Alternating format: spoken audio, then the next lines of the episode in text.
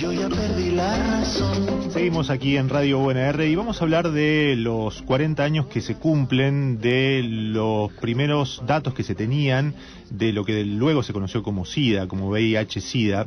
El 5 de junio, hace 40 años, 5 de junio de 1981, los Centros para el Control y la Prevención de Enfermedades de Estados Unidos publicaban el primer informe que daba cuenta de una rara enfermedad pulmonar padecida por cinco jóvenes homosexuales. Al momento de la publicación de ese informe, dos de esos jóvenes ya estaban muertos, los otros tres fallecieron poco tiempo después y era eh, el inicio de lo que se conoció después como la, crisis o eh, la, enfermedad eh, del SIDA. Se cumplen estos 40 años de las primeras muertes a causas de la enfermedad de California, que, empezó a registrarse en California, que luego sería identificada como el SIDA.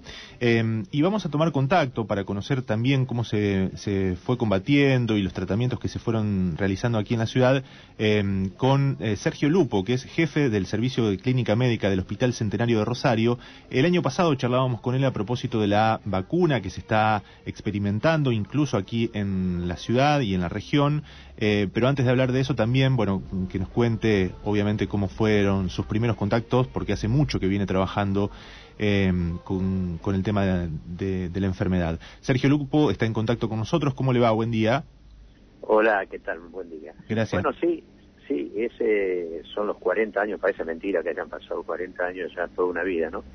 este, en Estados Unidos, como vos decías, se conocen los primeros casos y luego de esa comunicación que era en un pequeño diario, que emitía uno de los centros de salud de Estados Unidos, apareció una catarata de nuevas presentaciones, el sarcoma de Kaposi que dio el nombre a la peste rosa, todo tipo de meningitis y demás.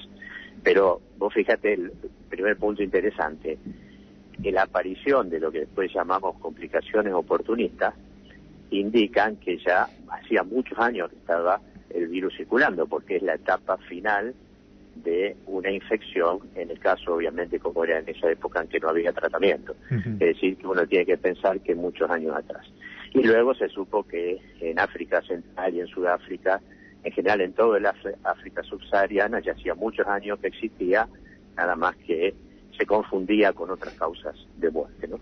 Nosotros aquí en el hospital, en el año 84, tuvimos nuestro, nuestro primer nuestro primer paciente, pusimos en esa época una línea para de información, con lo poco que sabíamos de información, ¿no? Pero para, para ver si, si la gente se enteraba, dar algunas pautas que ya conocíamos de prevención y al poco tiempo ya teníamos lo que se llama ahora una pequeña cohorte de 80, 90 personas.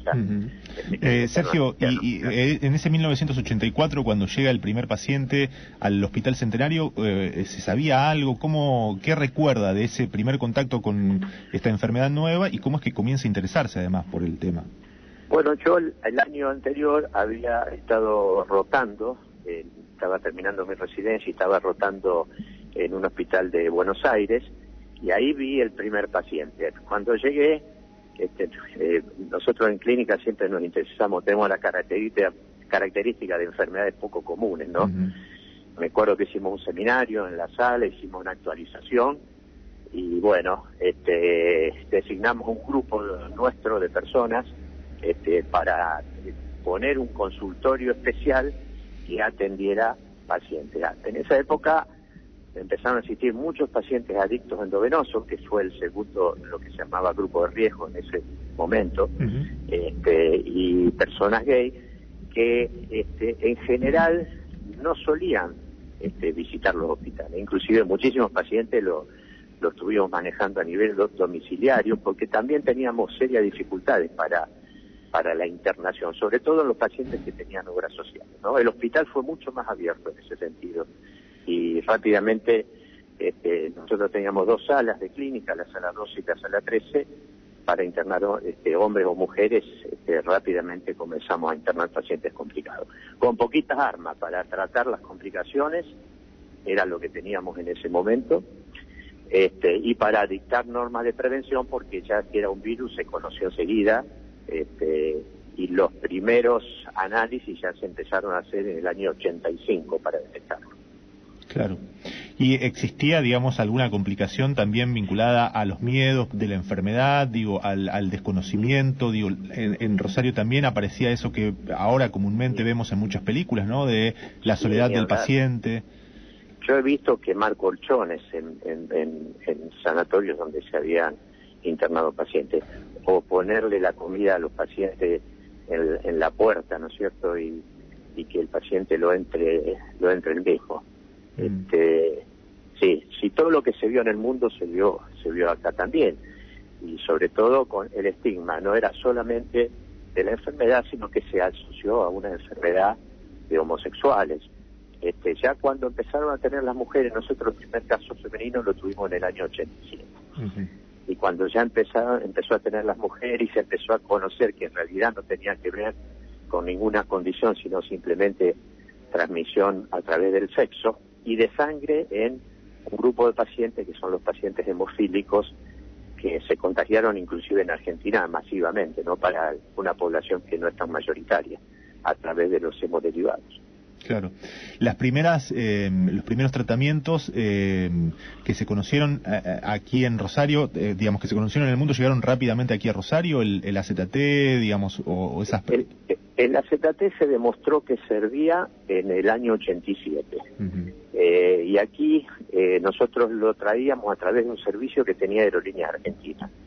Teníamos un, un servicio especial, mandábamos la receta, eh, con la receta ya lo dirigíamos a un lugar en Miami y ellos tra nos, nos, nos, traían, pero era eh, solamente para gente que tuviera recursos. Y en el año 90 ya uh -huh. se empezó a ver una producción nacional y ya se empezó a utilizar como primera la primera de las de las drogas con eficacia. Claro, pero rápidamente, digamos, eh, o, o, con el correr de los años se fue un poco dejando de lado por lo, lo invasivo y por lo fuerte que era, ¿no? Y a, el... No, básicamente, básicamente se fue no se fue dejando de lado, sino asociando, Ajá. porque el AZT solo, todavía no lo sabíamos, generaba resistencia, el mismo fenómeno que si uno la tuberculosis la trata con una sola medicación, ¿no es cierto? El, el germen se adapta rápidamente y deja de ser eficaz. Nosotros hicimos en Rosario uno de los primeros estudios de, combinación triple, eh, que lo empezamos en el año 93 y se terminó en el año 96, que culminaron tres grandes estudios este, con los famosos inhibidores de la proteasa, eh, que se asociaron a otras dos drogas de de, del grupo del AZT o el AZT mismo. Y ahí sí, por fin, se consiguió lo que llamamos los cócteles este, eh, medicamentos de alta eficacia que disminuyeron la muerte y mortalidad en un 50%. Ahí fue el comienzo de la revolución terapéutica. Claro. Lo que hicimos después, la segunda revolución, es que esas cantidades de pastillas, que a veces eran 14, 15 pastillas, bajaran a uno, quizás inclusive con más potencia y con unos mucho menos efectos adversos. Y la última revolución, diría yo, aparte que no hay transmisión en el embarazo gracias a este tratamiento, lo, lo, lo, constituye el hecho que sabemos hoy que una persona que es indetectable no transmite el virus.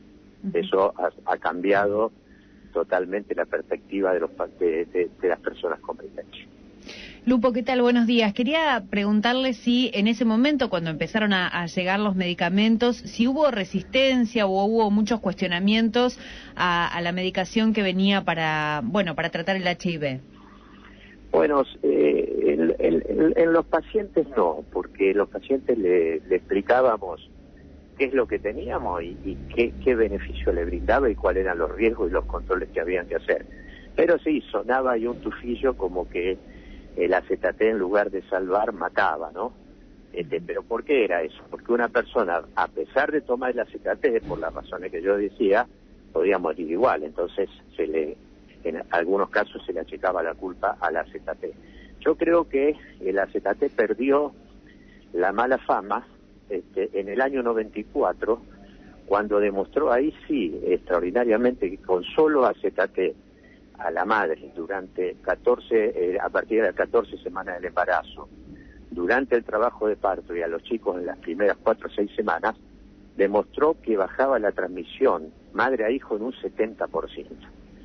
Entonces fue un hecho revolucionario, porque hasta ahí en la medicina no se conocía que con una intervención, de, con una molécula, con una pastilla, se podía hacer eh, de tal magnitud de prevención. Y ahí fue que el acetate ya dejó de ser desconsiderado en alguna medida y pasó a ser un- una de las drogas luego pilares hasta hace muy pocos años, ¿no? En este momento ya obviamente ha sido superada.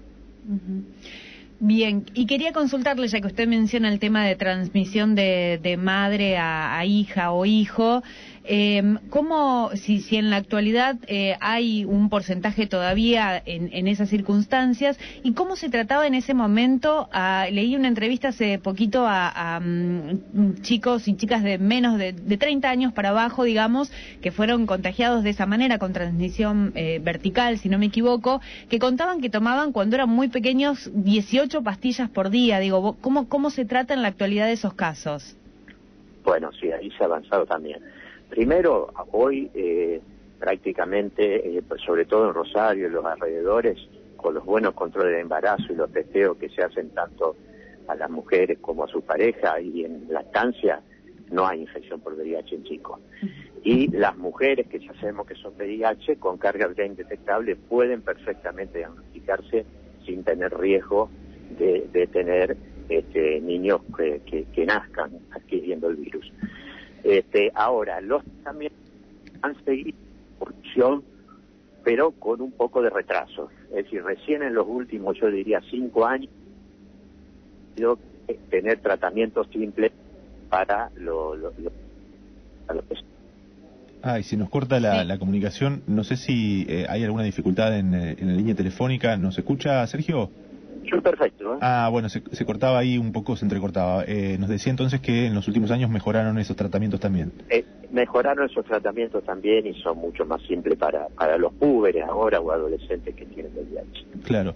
Eh, y hay también una, eh, em, digamos, unos medicamentos eh, preventivos, digamos, que es eh, el PrEP o, Truvada, ¿no? Que es una eh, profilaxis previa a la exposición que se presentó a nivel internacional en el 2012, si mal no tengo entendido. Este, esta especie de escudo contra el VIH está funcionando en todos los países. ¿Cuál es la, la descripción que puede hacernos? Sí, el PrEP, como lo dice la palabra, es tomar medicación previa a tener una relación de riesgo. Ahora ya el riesgo es sexual, claro. Y consiste, una de las formas, en una pastilla que tiene dos componentes, tenofovir entecitabina o tenofovir lamivudina, que son partes de la combinación que usamos en los pacientes. Esto se debe usar bajo control médico y hay dos maneras de usarla. Una es tomando una pastilla todos los días y la otra se llama a demanda. Significa, si uno va a tener una relación de riesgo, tomar dos pastillas juntos antes, una a las 24 y otra a las 48 horas. Esto eh, tomado disminuyó en más del 85% la, la adquisición del virus, o sea que ha sido claramente satisfactoria esta forma y mucha gente la hace. Eh, pero debemos decir que es, es tomar una medicación una persona que no tiene infección. Por lo tanto, tiene que hacer los mismos controles o parecidos que hacen los pacientes que toman la medicación por su propia infección. ¿Cómo están eh, los, las investigaciones, los estudios que se estaban iniciando el año pasado aquí en Rosario, mm, bueno, por los cuales hemos hablado también en la, en la radio, eh, de la vacuna? Una vacuna que se supone que en 2023 estaría presentándose, está avanzado, digo, ¿cómo está funcionando el estudio iniciado aquí en Rosario? Ah, me parece que hemos perdido, nos escucha, bueno, vamos a ver si podemos retomar eh, el contacto, Eh, cortamos y volvemos a llamar la comunicación con eh, Sergio Lupo porque, bueno, es muy interesante el trabajo que viene realizando desde hace mucho tiempo, él nos contaba a fines de los 80, eh, llegaban los primeros pacientes aquí a, a Rosario, él comenzaba a trabajar en también investigación y a lo largo de, de su carrera, bueno, ha, ha atravesado muchas de estas eh, medicaciones, tratamientos, eh, y bueno, finalmente ahora comenzando, iniciando un, un, una investigación importante a nivel regional sobre una vacuna. Sergio, ¿nos escucha? Yo escucho perfectamente. Ah, bien, bueno, se había cortado. Eh, eh, estábamos hablando del PrEP, no sé si había terminado el concepto. Sí, había terminado el concepto y bueno, lo de la vacuna, Sí. el proyecto Mosaico, que es un proyecto internacional, eh, en realidad es un conjunto de vacunas que se hace durante un año, y se está haciendo no solamente en Rosario, en tres centros en Buenos Aires y en varios países del mundo. Eh, hasta ahora marcha en un periodo de selección, ya tenemos, en el mundo se han seleccionado alrededor de 2.300 voluntarios para un total que necesitamos de 3.800 y en Argentina vamos superando ya la mitad. Tenemos tiempo hasta septiembre, que va a culminar la, la selección, y luego un tiempo alrededor de dos años y medio de seguimiento, una vez culminada la vacuna, para ver los resultados. Lo que podemos decir hasta ahora son dos cosas. Primero, eh, hablar sobre la gran generosidad de las personas que, que son voluntarias y que lo hacen con mucha, con mucha realmente alegría y que prácticamente no hemos tenido efectos adversos, es lo que podemos decir. Obviamente los resultados se sabrán en su conjunto cuando se termine de vacunar y hacer ese seguimiento a las 3.800 personas voluntarias. Eh, se supone que una vez aplicada la vacuna, la persona estaría eh, con inmunidad por un tiempo. ¿Qué, qué, digamos, ¿Qué podría decirnos acerca de la aplicación? Sí, lo que ya sabemos de los estudios de fase 2, este de fase 3, que genere, genera una potente eh, actividad del punto de vista de los anticuerpos, que es la, inmunidad humoral, y del punto de vista de la célula, que es la inmunidad celular. O sea, la eficacia en producción de defensa, digamos así fácil, ya está. Ahora lo que queremos ver si esa producción de defensa conlleva también a un nivel de prevenir la adquisición del virus. Esto es muy similar a lo que se hace en cualquier vacuna o ahora lo que de COVID que está todos los días en los medios, ¿no? Claro, claro. Se habla del 60, del 70, del 80. Acá son cuatro dosis. Al día cero, a los tres meses, a los seis y a los doce, y a los seis y a los doce en una doble vacuna para que tenga un, un efecto más prolongado y también haga prevención sobre todos los subtipos que hay circulando en el mundo del VIH, porque lo que se intenta es descubrir una o demostrar la eficacia de una vacuna universal. Bien. Sergio, la última pregunta. Hemos comenzado hablando de los primeros casos de los años 80, con mucho miedo, incluso con esto que describía, ¿no? Hasta eh, colchones incendiados que se veían en Rosario, a la posibilidad de tener mm, en el corto plazo una vacuna. En este momento, digamos, eh, a, la fecha, ¿cómo podría describir la, la situación actual del VIH-Sida en Rosario? Yo creo que la situación actual de la persona diagnosticada y tratada es la ideal es similar a la de cualquier persona con la diferencia que tiene que tomar una pastilla. Después puede hacer exactamente lo mismo, no tiene limitaciones ni para ninguna actividad, ni para ningún tipo de relación sexual, eh, ni para eh, un tipo especial de alimentación, etcétera. Eh, la, única la única limitación, para decirlo, es tomar una pastilla como en tantas enfermedades crónicas. En una situación soñada, ¿qué falta? Falta la cura. Y bueno, ahí se está trabajando también en grupos más pequeños, en grupos más pequeños, este, y que esperamos también tener resultados promisorios. La vacuna nos, daría la, la frutillita del postre de la prevención. Claro. Es decir, porque con vacuna, más todos los métodos que hoy aprendimos a, conocernos, tendríamos este, solucionado el problema en corto plazo. Y me faltaba decir que el problema actual es para ese 17% de personas que están infectadas y que no lo saben y que lamentablemente debutan muchas veces con complicaciones tardías. Ahí es donde nosotros enfocamos, por eso insistimos con el testeo, ¿no? Ahí, en realidad, los que inventamos el testeo fuimos los que trabajamos de IH y ahora esto se está utilizando mucho en COVID. Testear, testear y testear para encontrar a las personas, para tratarlas y para evitar la, la, la, que, que, que la enfermedad se disemine. Eh, ¿Esto modifica, digamos, esta situación actual que decía, eh, modifica en algo las prevenciones que hay que tener? Eh, eh vos me decís Digo, ustedes siguen recomendando el uso del preservativo, los testeos para saber si se tiene la enfermedad. El, preservativo puede obviarse en una persona con carga viral indetectable. Puede obviarse. Lo que siempre decimos, este, se puede obviar siempre y cuando no tenga riesgo de tener otras infecciones de transmisión sexual. En una pareja por ejemplo, que no tenga relaciones con terceros, aunque sea uno VIH positivo y el otro no, no haría falta usar el preservativo si toman el medicamento adecuadamente. Bien, y sobre las personas que a lo mejor eh, no saben, eh, eh, corren un riesgo extra o, digamos, cómo, por, por qué esta necesidad o esta, esta recomendación de hacer testeos para saber si se tiene o no la enfermedad? Y claro, corren un, un riesgo extra porque la, la enfermedad es subclínica o directamente cero síntomas o signos. Entonces uno puede estar muchos años con virus, este, con el, en el tiempo que luego decae la inmunidad y presentarse ya de una manera con ya con las infecciones oportunistas o con, algún- o con algunos cánceres relacionados a esto. Y por otra parte, en ese momento puede estar conta- eh, eh, transmitiendo la, la infección a otras personas, al no saberlo él y a lo mejor Claro. no tiene esos cuidados. O sea que eh, eh, siempre decimos el testeo es para bien de la persona y también para es, es- es un instrumento sanitario para la población en general. Sergio, un gusto poder charlar estos minutos. ¿eh? Le mandamos un gran abrazo. No, gracias a ustedes por difundir. Que tenga un buen día. Hasta luego. Hablábamos con Sergio Lupo, el jefe del Servicio de Clínica Médica del Hospital Centenario de Rosario, por eh, bueno los tratamientos, también cómo vienen desarrollándose las investigaciones en torno a una vacuna aquí en la región.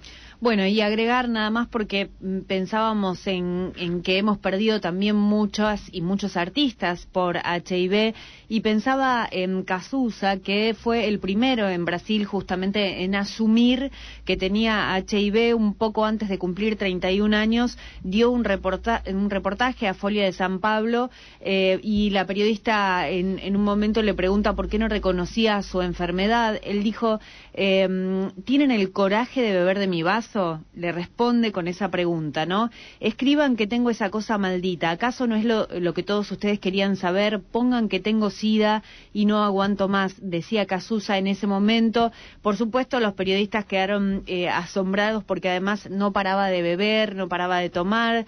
Eh, él decía, estoy con una salud óptima de verdad y además agregaba que el acetate con vino era una delicia. Decía que él no iba a dejar de hacer, de beber, de fumar y de hacer lo que quería por tener eh, por tener HIV no iba a desaprovechar su vida. Después de reconocer públicamente eh, que tenía esa enfermedad por ejemplo eh, no le renovaron la visa a Estados Unidos eh, y tuvo que continuar el tratamiento en Brasil porque lo estaba haciendo allí. El mismo día que recibió el alta transitoria de la clínica donde estaba internado llegó a las disquerías El tiempo no para que en menos de una semana agotó las miles de copias y él tomó eh, en ese momento a la muerte como un punto de partida para mm, componer, componer, componer. Grabó su último disco, en- iba a grabarlo en silla de ruedas, haciendo un esfuerzo físico muy grande porque su salud estaba muy deteriorada. Pensemos que eh, eran los principios, el, el comienzo del SIDA, donde todavía este, había, se conocía poco, se sabía poco, había mucha discriminación y él así fue a grabar. Eh, su, su último material, fue a grabar Burguesía, en donde estaba el tema que vamos a escuchar ahora. La prensa lo castigó muchísimo, decía que, que la gente esperaba mucho más de él, digo, sin tener un poco en cuenta la circunstancia en la que él lo iba grabando y quizás una de las estocadas finales con respecto a la prensa, digo esto para pensar también lo que implicaba para una persona asumir en ese momento que tenía HIV, eh, una periodista le hace una entrevista a una conocida de, de la familia de Casusa, preparan todo para hacer un reportaje cuidado y finalmente ah, sale una tirada de 800.000 ejemplares en abril del 89 con una tapa arrasadora que dice una víctima del SIDA agoniza en una plaza pública y estaba acompañado de una foto de Casusa, una foto muy malintencionada, él estaba muy, había perdido mucho peso, era una foto cadavérica.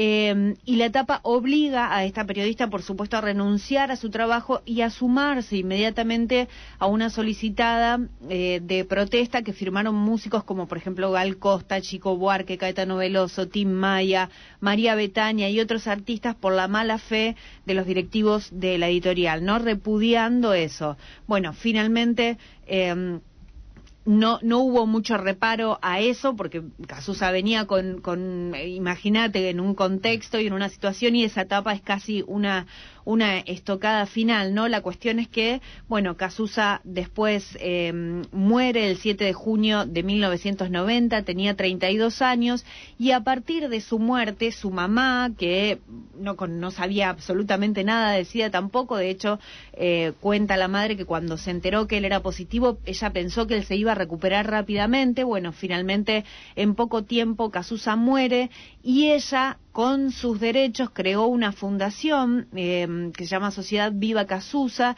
Es una organización sin fines de lucro que está dedicada a ayudar a los niños que viven con HIV eh, y está financiada gracias a los derechos de autor de las canciones de Casusa. La mamá dice eh, estará aplaudiendo donde quiera que esté porque ella contaba que sentía que tenía que hacer algo, que él hubiera querido que así sea y que bueno, finalmente allí encontró. Así que nos vamos a quedar ahora escuchando em, un tema que dice vida loca, vida breve, ya que no te puedo llevar, quiero que me lleves a mí, vida loca, vida inmensa, nadie va a perdonarnos, nuestro crimen no compensa, decía Casusa.